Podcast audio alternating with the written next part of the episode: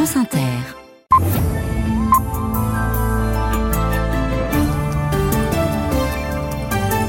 Et c'est le journal de Frédéric Barrère. Bonsoir. Bonsoir. Dans l'actualité ce soir, l'hommage aux 42 victimes françaises quatre mois après l'attaque terroriste du Hamas en Israël le 7 octobre.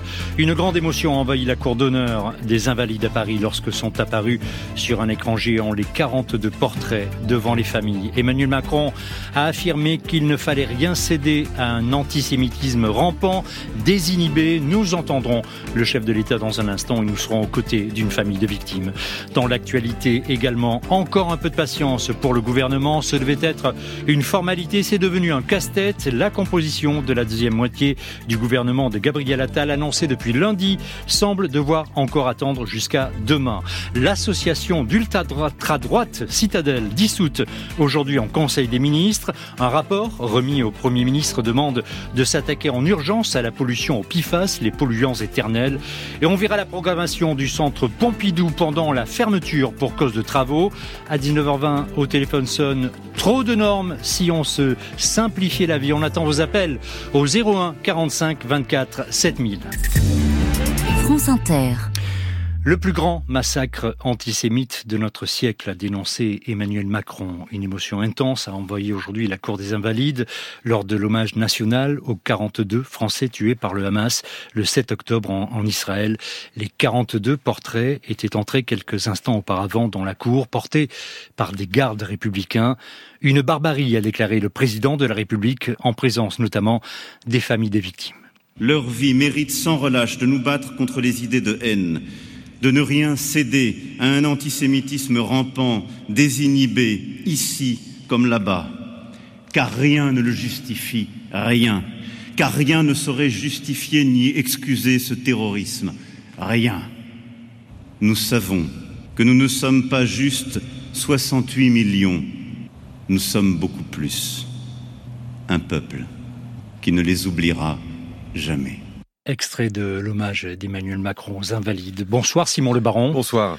Derrière l'hommage aux Invalides, il y a un message, un, un message d'union. Précisément parce que l'unité nationale sur cette question n'a jamais existé. Emmanuel Macron, dès sa première allocution le, le 12 octobre, alertait sur le risque de division. Il l'a refait ce midi, quatre mois plus tard.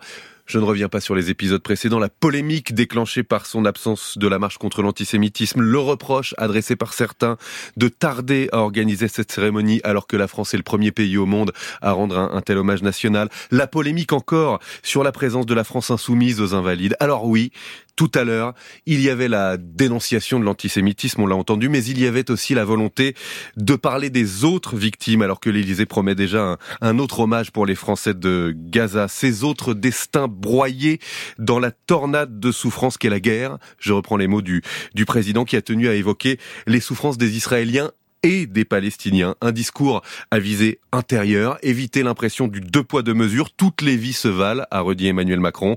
Beaucoup plus qu'un discours diplomatique ou géopolitique, alors même que l'influence de la France sur la riposte israélienne reste limitée.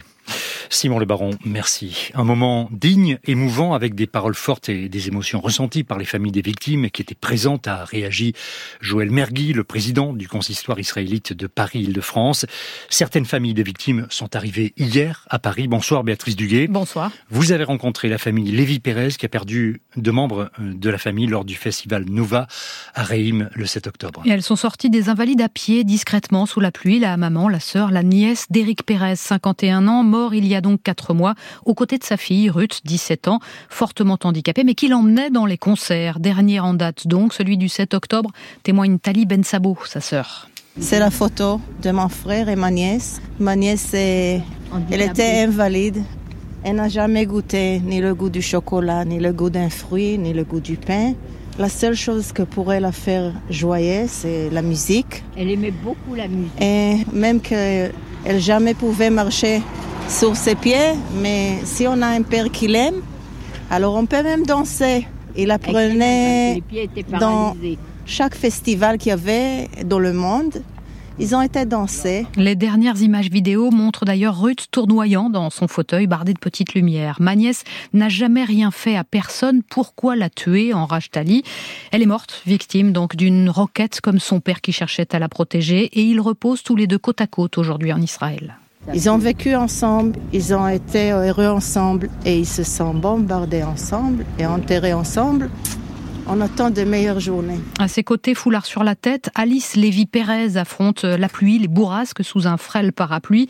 À plus de 80 ans, elle tenait à ce voyage dans la ville où elle est née et malgré l'épreuve de ce jour aux Invalides. Vous savez, ça rappelle déjà le choc que j'ai eu quand on m'a appris la, la nouvelle.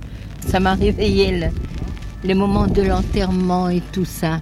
C'est très difficile. Alice, sa fille Tali, sa petite fille, remercie la France d'avoir été là pour épauler la famille dans ces moments tragiques. Elles exhortent aujourd'hui à la libération de tous les otages, notamment celle de Bibas, un bébé d'un an. Béatrice Duguay, trois Français ou franco-israéliens sont toujours disparus ou et présumés otages du Hamas. Au total, 132 otages sont toujours captifs à Gaza, dont 29 seraient morts selon Israël. Demain, jeudi, au Caire en Égypte, un nouveau cycle de négociations doit débuter pour arriver à la libération des otages. Le secrétaire d'État américain Anthony Blinken est ce soir en Israël. Bonsoir Sébastien Paour. Bonsoir. Correspondant de, France Inter à Washington. Alors, Anthony Blinken ne le cache pas, il reste beaucoup de travail à faire. Oui, on est encore loin d'un accord pour une nouvelle trêve parce que certaines conditions posées par le Hamas dans sa réponse à la proposition de cessez-le-feu sont inacceptables pour Benjamin Netanyahou. Il vient de le dire, ça ne mènerait qu'à un autre massacre. Donc Blinken multiplie les rendez-vous. C'est la cinquième fois qu'il vient au Proche-Orient depuis le 7 octobre. Il était lundi en Arabie Saoudite, hier en Égypte et au Qatar, aujourd'hui donc à Tel Aviv et à Ramallah. Il va peut-être retourner au Caire demain où les négociations, vous l'avez dit, vont continuer. Le projet actuel, il prévoit trois phases qui s'étaleraient sur quatre mois D'abord six semaines où le Hamas libérerait toutes les femmes et les enfants qui restent otages, ainsi que les hommes âgés et malades. 35 à 40 personnes en échange de 2 à 300 prisonniers palestiniens détenus par Israël. Ensuite, deuxième phase, libération de tous les otages qui restent, pour la plupart des soldats israéliens en échange là de tous les détenus palestiniens de plus de 50 ans, y compris les militants de Oran et retrait complet de Gaza. Et puis, dans une troisième phase, échange des corps des victimes entre les deux parties. Blinken doit la jouer fine parce que tout cela signifie que le Hamas resterait au pouvoir à Gaza et il n'en est pas question pour Netanyahou. Il vient de le dire. La victoire est une affaire de mois. Les négociations se poursuivent donc. Blinken reconnaît qu'il reste beaucoup de travail. Sébastien Paour et vous faisiez allusion. Benjamin Netanyahou, le premier ministre israélien, ordonne ce soir à l'armée israélienne de préparer une offensive sur Rafah, au sud de la bande de Gaza, à la frontière avec le Sinaï égyptien. En Ukraine, le projet de loi controversé sur la mobilisation militaire a été voté aujourd'hui en première lecture par le Parlement. Oui, un débat sur la mobilisation fait rage depuis des semaines en Ukraine. L'armée ukrainienne a subi des pertes dont l'ampleur est gardée secrète et peine aujourd'hui, contrairement au début du conflit, à trouver des, volontaires pour le front. Le, le document voté aujourd'hui, une première étape, prévoit de simplifier les procédures d'enrôlement et d'introduire des sanctions pour les réfractaires, Julie Pietri. Oui, les jeunes seront mobilisables dès 25 ans, plus à partir de 27. Les convocations pourront être envoyées par Internet, plus besoin de les remettre en main propre. Le but là, c'est d'empêcher les civils d'éviter les recruteurs d'être aux abonnés absents lors de leur visite. Quant à ceux qui refusent d'aller au front, des sanctions dures sont prévues, gel de compte en banque, limitation du droit à conduire, des sanctions qui devront à chaque fois être validées par un tribunal. En décembre, Volodymyr Zelensky expliquait que l'armée souhaité mobiliser 500 000 personnes supplémentaires pour tenir contre les Russes, pour relever aussi les soldats qui sont épuisés, qui combattent depuis longtemps déjà. D'ailleurs, ce projet de loi, qui est contesté, qui est perçu comme répressif par une partie de la population, fixe aussi une limite au service trois ans en théorie, même si le commandement militaire aura en fait toujours le dernier mot. Le texte voté aujourd'hui n'est pas définitif. Il y aura encore débat au Parlement, nouveau vote avant promulgation par le président ukrainien. Salah Abdeslam incarcéré à la prison de Réau en Seine-et-Marne, condamné à la perpétuité incompressible en France. Le seul survivant des commandos du 13 novembre était euh, jusqu'à présent incarcéré en Belgique où il avait été jugé pour les attentats du 22 mars 2016 à Bruxelles et Zaventem. Salah Abdeslam souhaitait piocher sa peine en Belgique, son pays de naissance, ce qui a donné lieu à un bras de fer entre la Belgique et la France depuis six mois, un bras de fer qui s'est achevé ce matin par un accord entre les deux pays et sa remise aux forces de l'ordre françaises. Il faudra attendre encore un peu pour connaître la composition finale du gouvernement de Gabriel Attal. Matignon abandonne l'idée d'organiser un séminaire gouvernemental demain jeudi, faute de certitude sur la nomination d'un gouvernement complet selon les sources gouvernementales. La composition de la deuxième moitié du gouvernement de Gabriel Attal, initialement présentée comme technique, tourne de plus en plus au casse-tête avec de forts enjeux politiques. Les discussions portent notamment sur l'entrée potentielle de François Bayrou, le président du Modem, ce qui compliquerait les grands équilibres de l'équipe du gouvernement. Une quinzaine de personnalités sont appelées à prêter main forte aux 14 ministres déjà nommés le 11 janvier. Une enquête préliminaire a été ouverte après la plainte pour viol sur, sur mineur de l'actrice Judith Godrèche contre le réalisateur Benoît Jacot, indique aujourd'hui le parquet de Paris. L'enquête porte notamment sur les infractions de viol sur mineur de 15 ans par personne ayant autorité, viol et violence par concubin. Judith Godrèche sera demain à 7h50 l'invité de Sonia De Villers sur France Inter. Fermeté absolue contre les diffuseurs de haine, explique Gérald Darmanin. Le ministre de l'Intérieur l'avait annoncé, c'est désormais effectif. L'association La Citadelle, un bar identitaire lillois, a été dissoute aujourd'hui en Conseil des ministres. Il y a un an, l'association d'ultra-droite s'était vue interdire l'organisation d'une soirée intitulée Qu'il retourne en Afrique, Ariane Grissel. Oui, sur sa page internet, l'association se présente comme un bar patriote, une maison de l'identité. Cette dissolution intervient dans la foulée des manifestations d'ultra-droite qui ont suivi la mort du jeune Thomas à Crépole dans la Drôme en novembre. Juste après, Gérald Darmanin avait annoncé lancer deux procédures contre un groupe nommé la Division Martel et donc celle-ci visant la Citadelle, association qui, selon le décret de dissolution, promeut une idéologie incitant à la discrimination, à la haine et à la violence envers les personnes d'origine extra-européenne et justifie la mise en œuvre d'une idéologie xénophobe. Vous citiez notamment la soirée qu'il retourne en Afrique évoquée également dans le Le texte pointe aussi du doigt les messages diffusés sur les réseaux sociaux par la Citadelle et son président Aurélien Verracel, que, dit le décret, ils s'abstiennent de modérer afin d'attiser les antagonismes au sein de la communauté nationale. Aurélien Verracel, qui était par ailleurs auparavant membre de Génération Identitaire, autre groupe lui aussi dissous, et qui ne compte pas en rester là, comme il l'a dit à nos confrères de France Bleu Nord. Certes, nos, idées déplaisent à Gérald Darmanin, mais c'est aussi ça la démocratie. Nous allons lutter jusqu'au bout pour défendre euh, la citadelle. Donc nous allons aller jusqu'au Conseil d'État, faire un référé liberté, nous irons jusqu'à la Cour européenne des droits de l'homme si cela est nécessaire. L'association annonce également perdre avec sa dissolution le local dans lequel elle réunissait ses adhérents. Ariane Grissel, merci. Un signal positif dans le Pas-de-Calais. La vigilance orange pluie inondation a été levée ce soir. Oui, il est tombé entre 20 et 40 mm de pluie dans ce département déjà éprouvé par les intempéries ces derniers mois. Mais le Pas-de-Calais n'est pas tiré d'affaire. Un nouveau front pluvieux est attendu. Ces vigilances et répétitions usent les nerfs des sinistrés qui passent leur, leur journée à guetter le niveau des cours d'eau, comme Vincent, habitant de Blindec, qui revit le traumatisme à chaque fois. Il est interrogé par Alice Marot de France Bleu Nord. C'est stressant, euh, ça crée un mouvement de panique. Il y a une peur qui s'est installée depuis le mois de novembre où dès qu'il pleut, ça stresse, les annonces font stresser. Et puis euh, il y a des gens, malheureusement, ils ont commencé pour la énième fois leurs travaux et ils ont peur de voir tout repartir à l'eau. Nous, euh, on n'a pas fait de travaux, donc on en reprend une, bah, c'est tout, on en reprend une. On a tout perdu, nous. On ne peut plus rien perdre de plus. Perdre du temps. Et doit-on revenir ici? Doit-on pas revenir? Quand on tourne ici euh, dans l'impasse, euh, on a la boule au ventre. Hein. on n'a pas envie de revenir. Hein. Je peux vous dire que euh, la première inondation, on est revenu tout de suite, on a nettoyé. À la deuxième, on a refait la même chose avec les amis, on a tout nettoyé.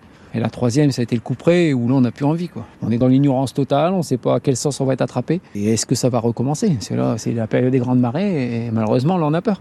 Vincent, habitant de Blandec avec euh, Alice Marot. Gabriel Attal se rendra demain à nouveau dans le Pas-de-Calais auprès des victimes des inondations à qui il avait promis, il avait réservé son premier déplacement et promis de revenir. C'est un enjeu de santé publique préoccupant. Un rapport remis au Premier ministre aujourd'hui demande de s'attaquer urgemment à la pollution au PIFAS, ces polluants éternels.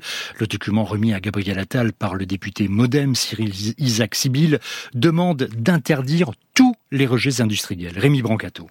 Oui, pour le député Cyril Isaac Sibyl, c'est la première mesure à prendre sur les cinq sites industriels identifiés comme émetteurs de PFAS. C'est simple, dit-il, comme dans la vallée de la chimie dans son département, le Rhône. L'usine qui était incriminée, suite à un arrêté préfectoral, a stoppé ses rejets parce qu'il y avait une volonté politique. Rapidement, je pense qu'on peut couper le robinet des rejets et des pollutions au PFAS. Mais ces PFAS se retrouvent aussi partout dans nos objets du quotidien, poêles en téflon, textiles. Alors le député propose d'interdire les usages non essentiels comme le fart d'un ski et de chercher des alternatives pour d'autres en santé notamment. Certains médicaments sont des PFAS. Les tubulures euh, médicales contiennent des PFAS pour éviter que les bactéries s'accrochent. Ça a permis beaucoup de progrès. Reste que les PFAS ont déjà contaminé l'eau, l'air, les sols. Alors le rapport veut faire payer les industriels pour dépolluer.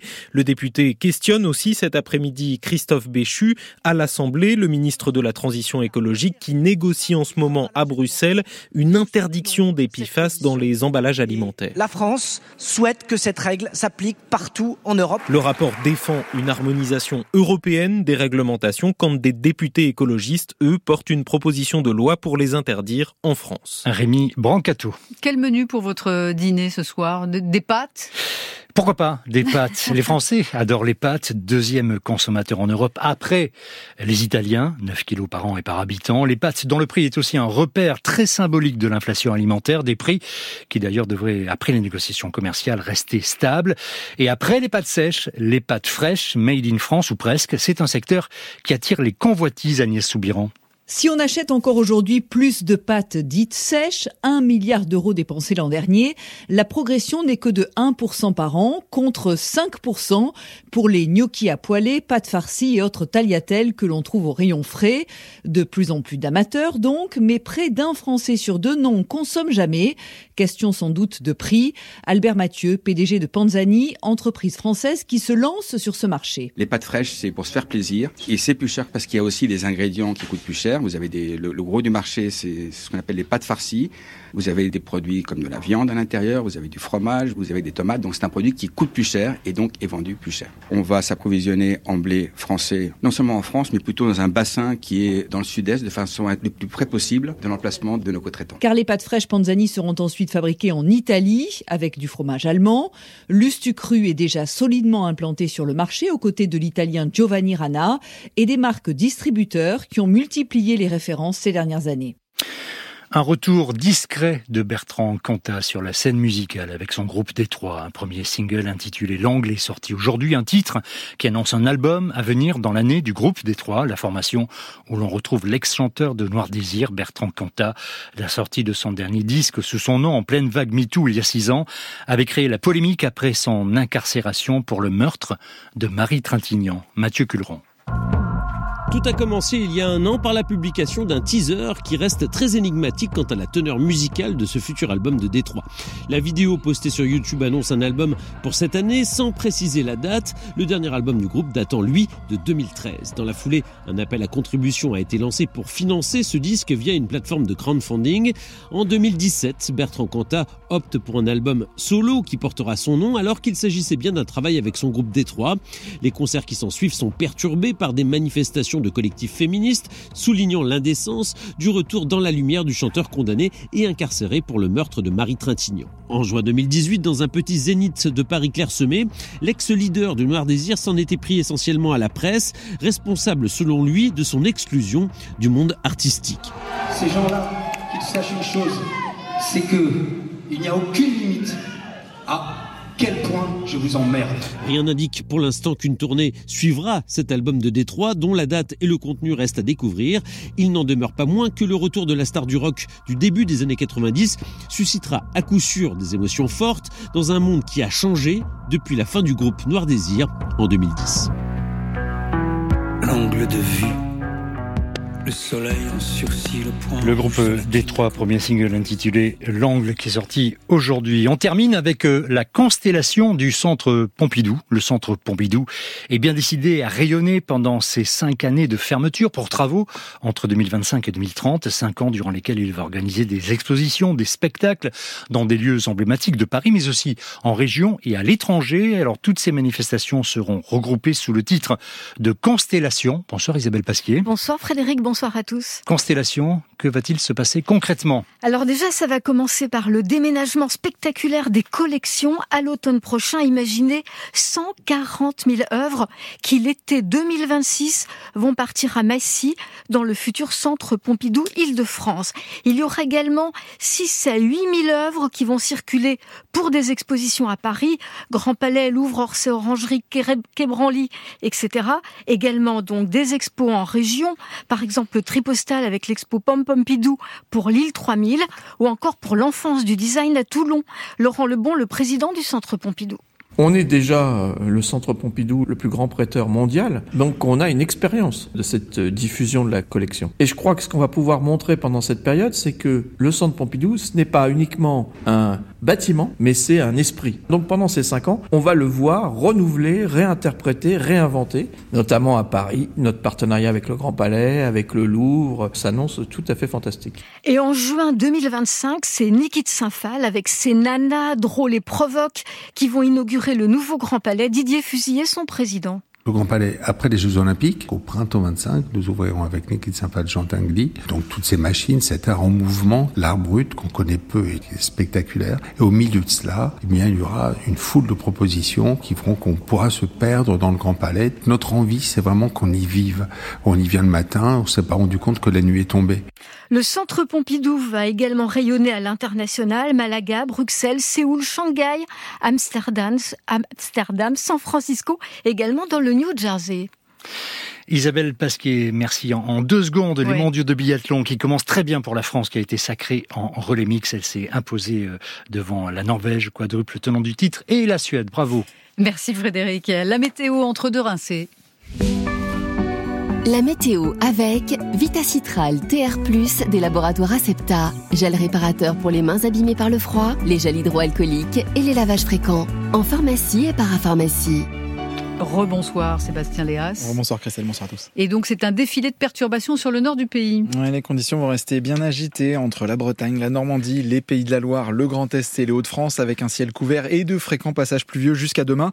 Le vent sort aussi de la partie avec des rafales de 50 à 60 km par heure en général, mais plus de 80-90 km par heure demain après-midi en Bretagne. De violentes rafales souffleront également sur l'ouest des Pyrénées demain, notamment l'après-midi. Entre le nord de la Nouvelle-Aquitaine et le centre-est, la matinée sera aussi grise et humide, mais une tendance à l'accalmie va se dessiner. L'après-midi sera plus sec. Alors dans le sud-ouest, les éclaircies auront quand même du mal à filtrer au travers d'un épais voile nuageux. En revanche, entre l'est du Massif central et les Alpes du Nord, l'après-midi deviendra plus lumineux. Et puis autour de la Méditerranée, c'est encore le soleil qui vous attend, même si quelques grisailles côtières pourront le contrarier. Et les températures seront toujours anormalement douces. Oui, comme depuis plus de deux semaines, c'est la douceur qui règne sur le pays et toutes les régions sont concernées par cette douceur remarquable. Demain, les températures seront même en hausse. Exemple à Paris, Caen et à Grenoble, il fera 14 degrés demain après-midi, alors que la normale début février est plutôt voisine de 8 degrés. Prévoyez aussi 14 degrés à Aurillac et Orléans, 13 degrés pour Pont-Aven, Arras et Colmar. Il fera 17 degrés à Agen, Toulon et Montpellier, 18 pour Bastia et pour Tarbes. La barre des 20 degrés sera à nouveau dépassée dans le Roussillon. Merci Sébastien.